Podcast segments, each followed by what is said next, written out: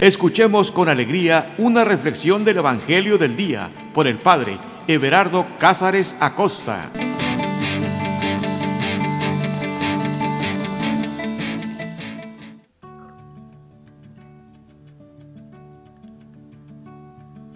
Carta de amor. Que no se nos olvide, eso es la Sagrada Escritura para cada uno de nosotros una carta de amor, un mensaje, una carta que, que nos anima, que va directo a cada uno de nosotros. Es Dios mismo quien sabe lo que tenemos, lo que necesitamos. Y Él nos habla, nos da consejos, nos da palabras. ¿Y qué va? No es solamente ánimo. Su propia palabra es alimento, es la fuerza misma, es el mismo amor. No son solo palabras de amor, sino que es el mismo amor que se derrama sobre nosotros. Por eso de ahí la insistencia de proclamarlo, de gritarlo, de anunciarlo. Jesús les dijo a sus discípulos, lo que han oído en secreto, proclámenlo en las azoteas, anúncienlo. Mi abuelita solía decir que había dos cosas que no se podían ocultar ¿Adivinas cuáles son?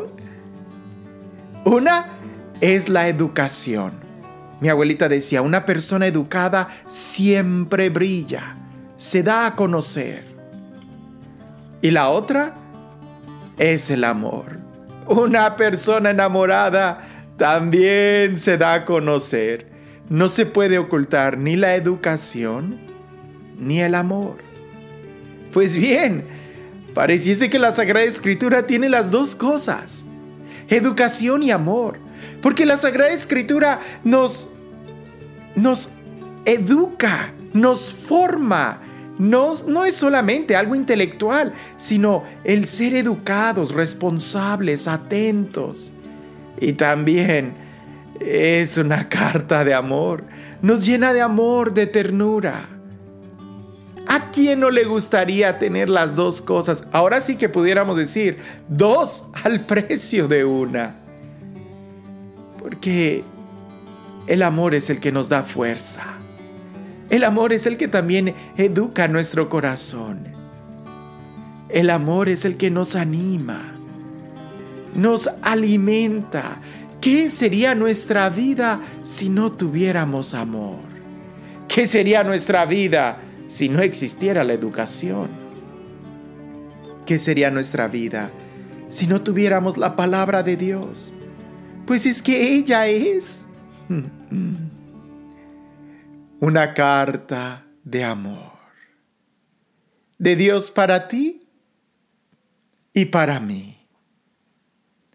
Y como una carta de amor, como aquel que se dispone a leerla, como el enamorado que está esperando ese signo de respuesta de la amada, como aquel que se siente en la mesa para disponerse a alimentarse de un banquete, de un manjar exquisito, también nosotros dispongámonos en este momento a alimentarnos del mejor manjar que existe. Dispongámonos a leer la mejor carta que existe. Dispongámonos a escuchar de una manera tan atenta que sea el mismo Dios quien hable a nuestro corazón. Así que no te distraigas.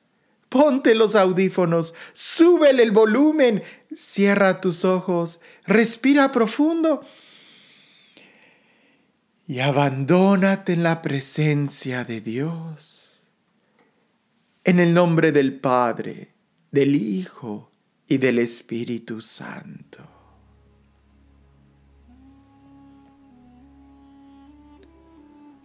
Oh dulce huésped del alma, oh Paráclito divino,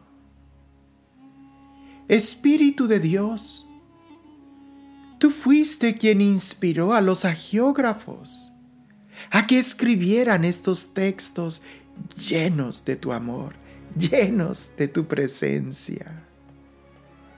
Solamente tu Espíritu Santo es el que puede hacer que estos textos sean decodificados para que podamos asimilarlos, para que podamos entenderlos. Por eso, Espíritu Santo, tú, tú que eres el primero que desea que lo leamos, pues por eso fueron escritos. Tú que fuiste el primero en hablar y pronunciar tu palabra para que sea escuchada, es por eso que nos hablas. Es a ti a quien te decimos, bienvenido eres, Señor. Ven Espíritu Santo. Ven amor del Padre y del Hijo. Ven dulce huésped del alma. Rompe tu silencio. Habla, Señor. Que escuchemos tu palabra. Que experimentemos tu presencia, tu amor. Llénanos de ti, Señor. A cada uno de nosotros a mi hermano que está escuchando. Llénalo, llénalo de ti, Señor. Lléname, lléname de ti. A todos, absolutamente a todos, Señor. Que podamos estar unidos en una sola fe, en un solo bautismo, en tu presencia misma, Señor, que hace nuevas todas las cosas.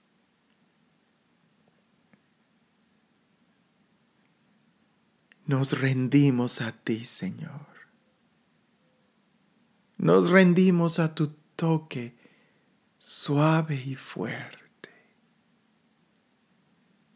a tu amor. El texto que vamos a meditar está tomado del Evangelio de San Mateo, capítulo 10, versículos del 5 al 15. Va a estar un poco largo, pero es importante poder leerlo todo junto. Del Evangelio de San Mateo, capítulo 10, versículos del 5 al 15. Y dice así.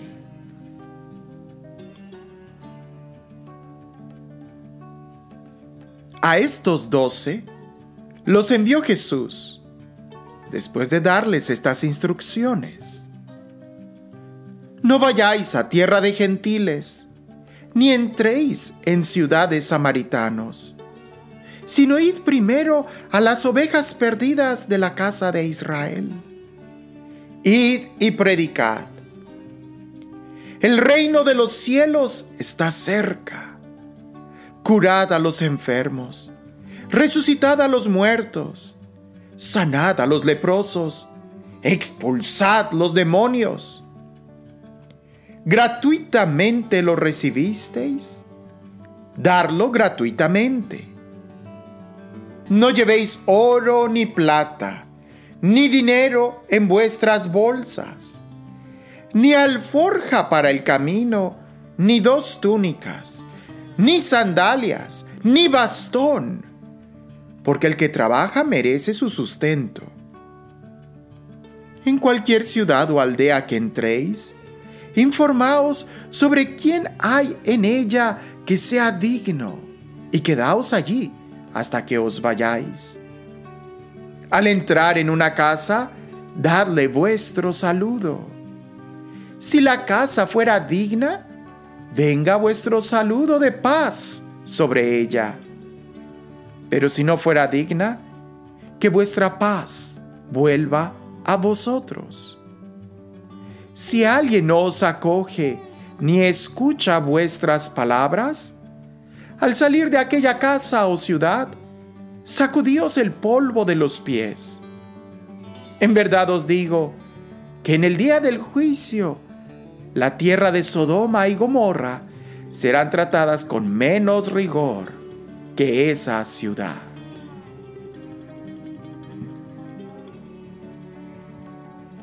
Sí que son muchas instrucciones. Y sí que es un texto lleno de contenido. pero no lo quise eh, desmenuzar como en otros momentos, porque creo que es importante que nos quedemos con toda esta idea así en nuestra mente, como, como si fuera una cubeta de agua fría que cayera sobre nosotros. A estos, dice el texto, Jesús los envió. ¿Recuerdas? A personas concretas. Y de manera análoga, y de manera análoga podemos hablar que a ti y a mí también nos envía. Y aunque el texto se puede aplicar, como lo hemos dicho en otros momentos, de una manera radical y literal a los apóstoles, es decir, a aquellos a quienes Dios ha consagrado para una misión específica el estar frente a su iglesia, que son nuestros obispos, a ellos se les puede aplicar directamente estos textos pero también de manera análoga a ti y a mí y a cualquiera de nosotros. Espero que ya haya entendido que, que tenemos una misión, ¿cierto? Quizás la misión no es propiamente así como la de los apóstoles, pero sí, ten la seguridad que tú y yo tenemos una misión, que todos nosotros somos enviados y sí, de cierta manera, a construir el reino de Dios. Claro, a los apóstoles en el gobierno de la iglesia, eso está clarísimo. Pero quizás a ti tu misión es construir el reino de Dios, no desde el gobierno de la iglesia, pero ¿qué te parece? ¿Desde tu casa? ¿Desde tu hogar? ¿Desde tu familia? Y eso, eso ya es mucho. Vaya misión que tienes, no la no las vayas a menospreciar. Cúmplela y te darás cuenta qué importante y qué grande es esa tu misión. Ahora bien, ya diciendo esto, vamos a aplicar este texto de manera análoga a ti, a ti que me escuchas, a mí, a cada uno de nosotros. Jesús nos envía y no nos envía así, simplemente como, como diríamos Juan al porrazo, ¿no? Ándale, ve. No, sino que nos da instrucciones. Jesús prepara a quienes va a enviar. Jesús prepara a los que Él llama. Y a ti, a mí, antes de darnos una misión, también nos está preparando para ella.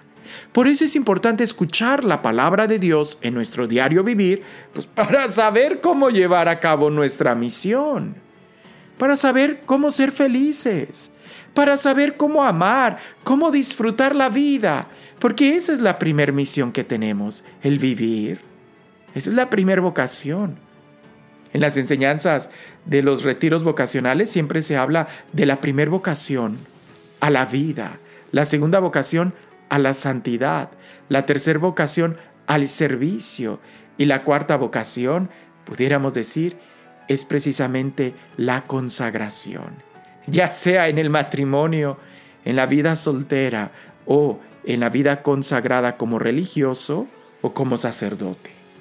En cualquier caso, Dios te instruye para que tengas éxito en tu misión. No en los logros que vayas a adquirir, sino en la fidelidad de llevarla a cabo.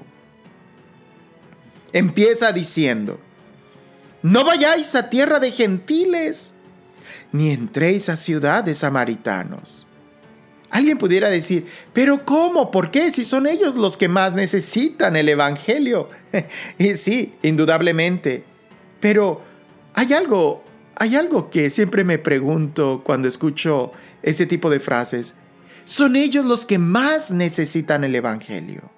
Mm, ah, todos necesitamos el Evangelio. Todos, todos. Unos más que otros, no, todos necesitamos el Evangelio. Ahora sí que todos. No creas que porque tú ya lo conoces, ya no lo necesitas. No, al contrario, porque lo conoces, seguramente te debes de dar cuenta que lo necesitas mucho. Todos necesitamos el Evangelio, pero la instrucción no es olvidarnos de aquellos, sí, Eventualmente vamos a ir a tierra de gentiles y a tierra de samaritanos, pero primero hay que ir a las ovejas perdidas de la casa de Israel. Y eso significa que primero hay que empezar por los nuestros. Y por los nuestros primero es por tu propio corazón. Así es. Porque a veces cuando nos preocupamos más por el que está allá afuera, podemos cometer el grave error de descuidar a quien tenemos aquí adentro. Y entonces, cuando el de afuera se dé cuenta que tú estás tan descuidado en tu interior, tus palabras van a van a carecer de credibilidad. Por eso la misión sigue siendo muy clara. Primero empecemos por lo que tenemos más cerca.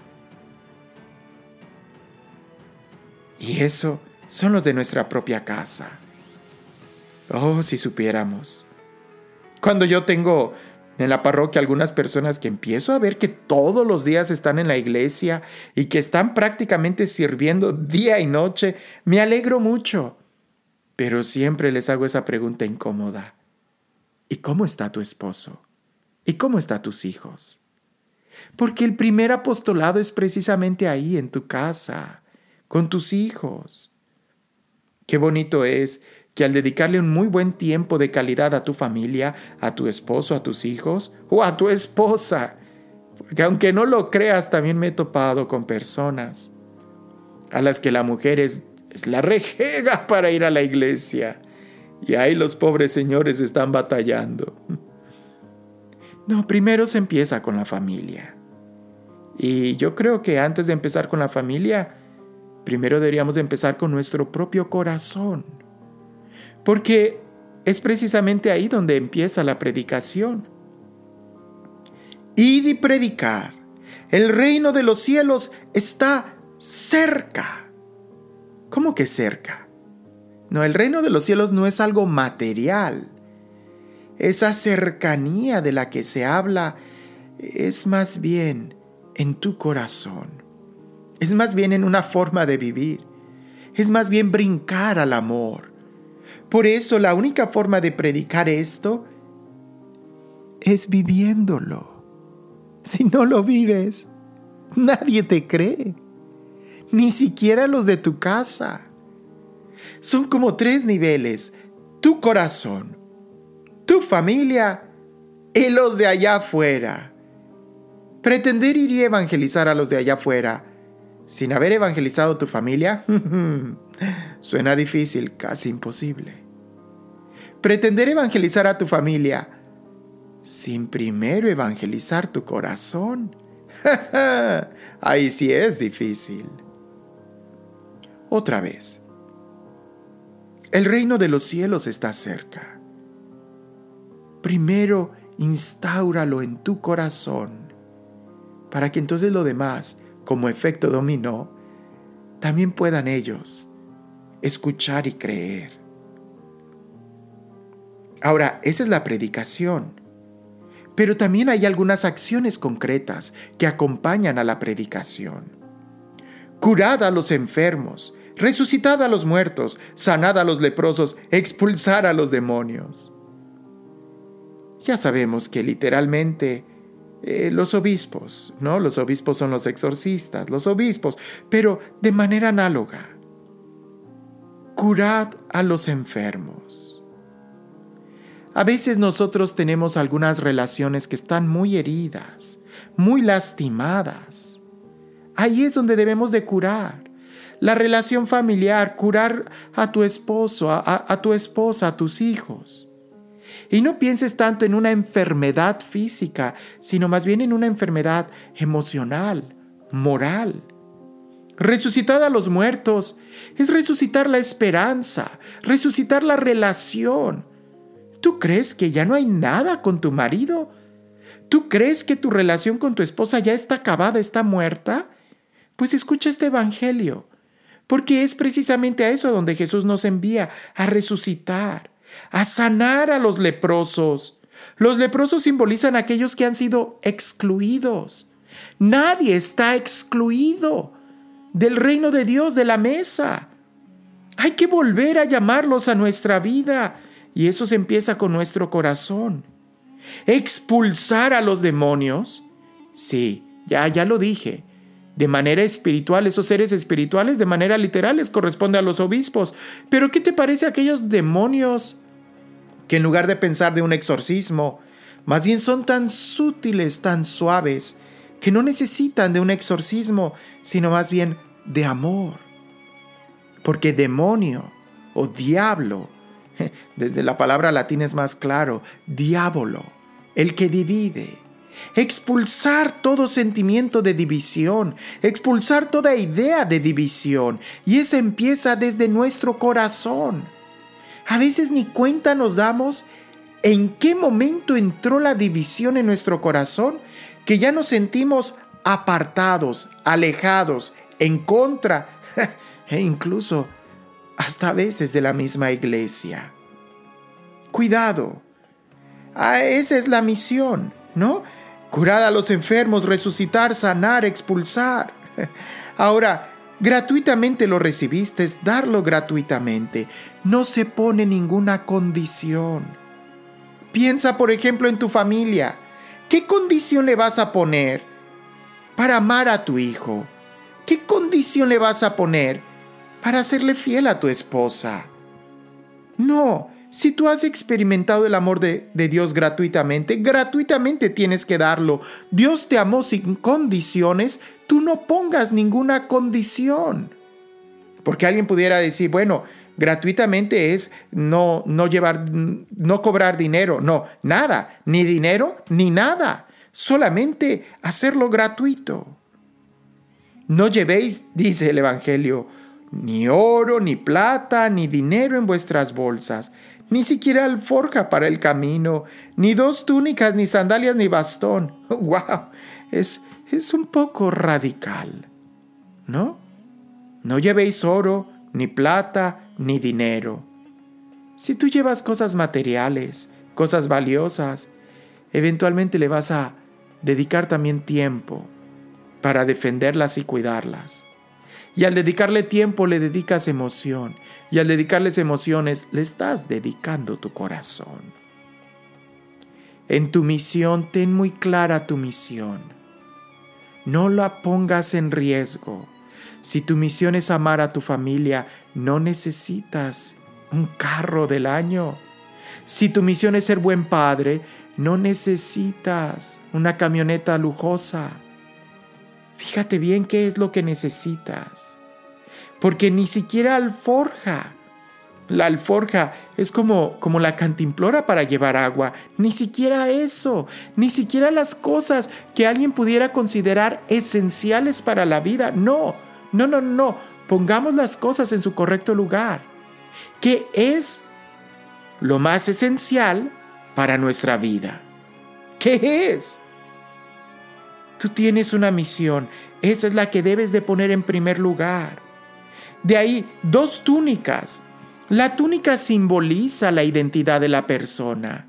Por eso el ciego tiró el manto, por eso la mujer hemorroísa tocó la túnica, la, la borla del manto de Jesús.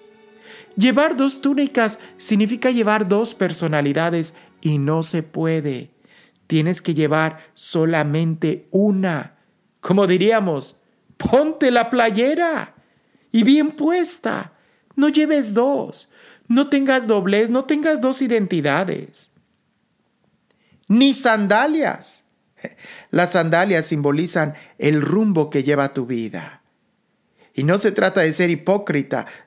Llevo una túnica, pero el rumbo de mi vida es otra. No, no, no. Tiene que estar en la misma dirección. San Pablo nos dirá, pongaos las sandalias del celo por proclamar el Evangelio.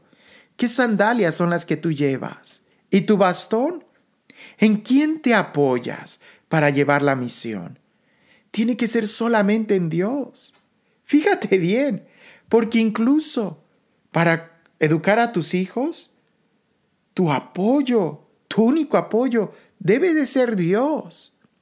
Por consecuencia, podrás confiar en cierta manera a tu esposa o a tu marido, pero ellos pueden fallarte en la misión de educar a tus hijos. Por eso, el único apoyo debe de ser Dios.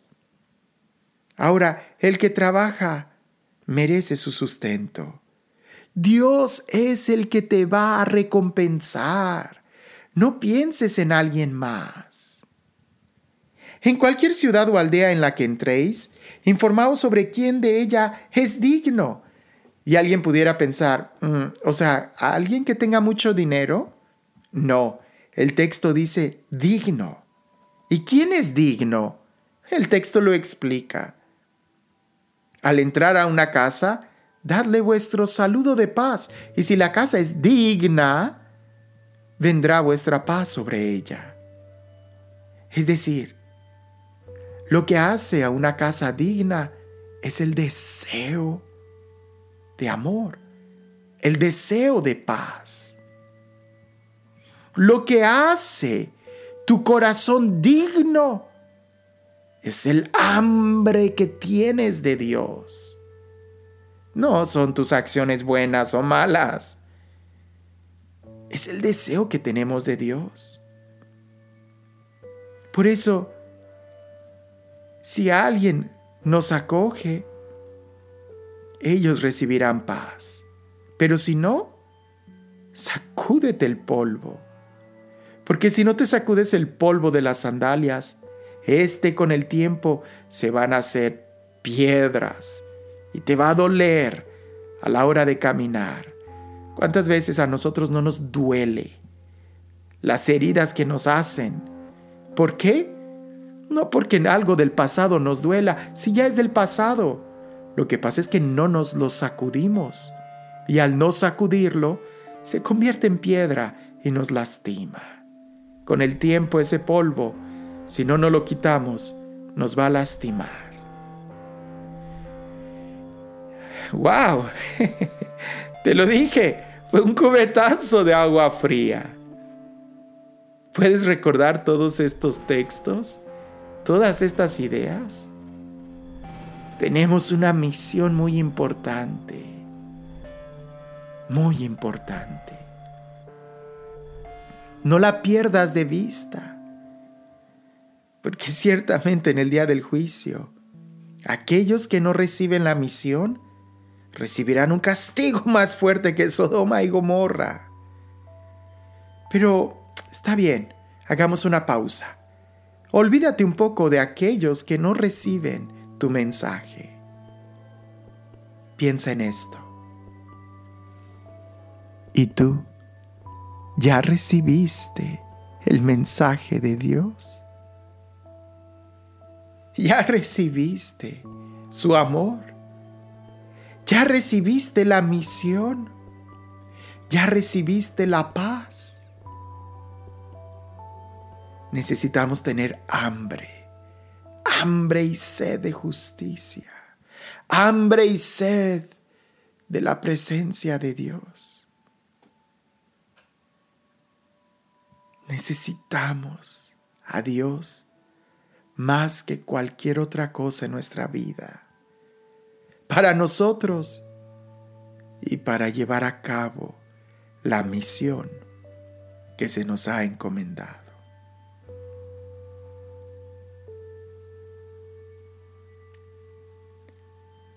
A estos doce los envió Jesús después de darles estas instrucciones.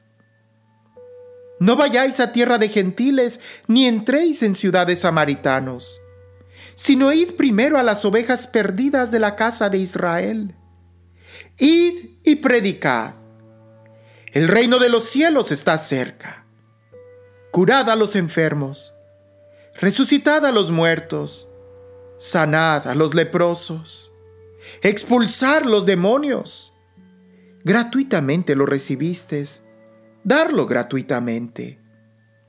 No llevéis oro ni plata, ni dinero en vuestras bolsas, ni alforja para el camino, ni dos túnicas, ni sandalias, ni bastón, porque el que trabaja merece su sustento.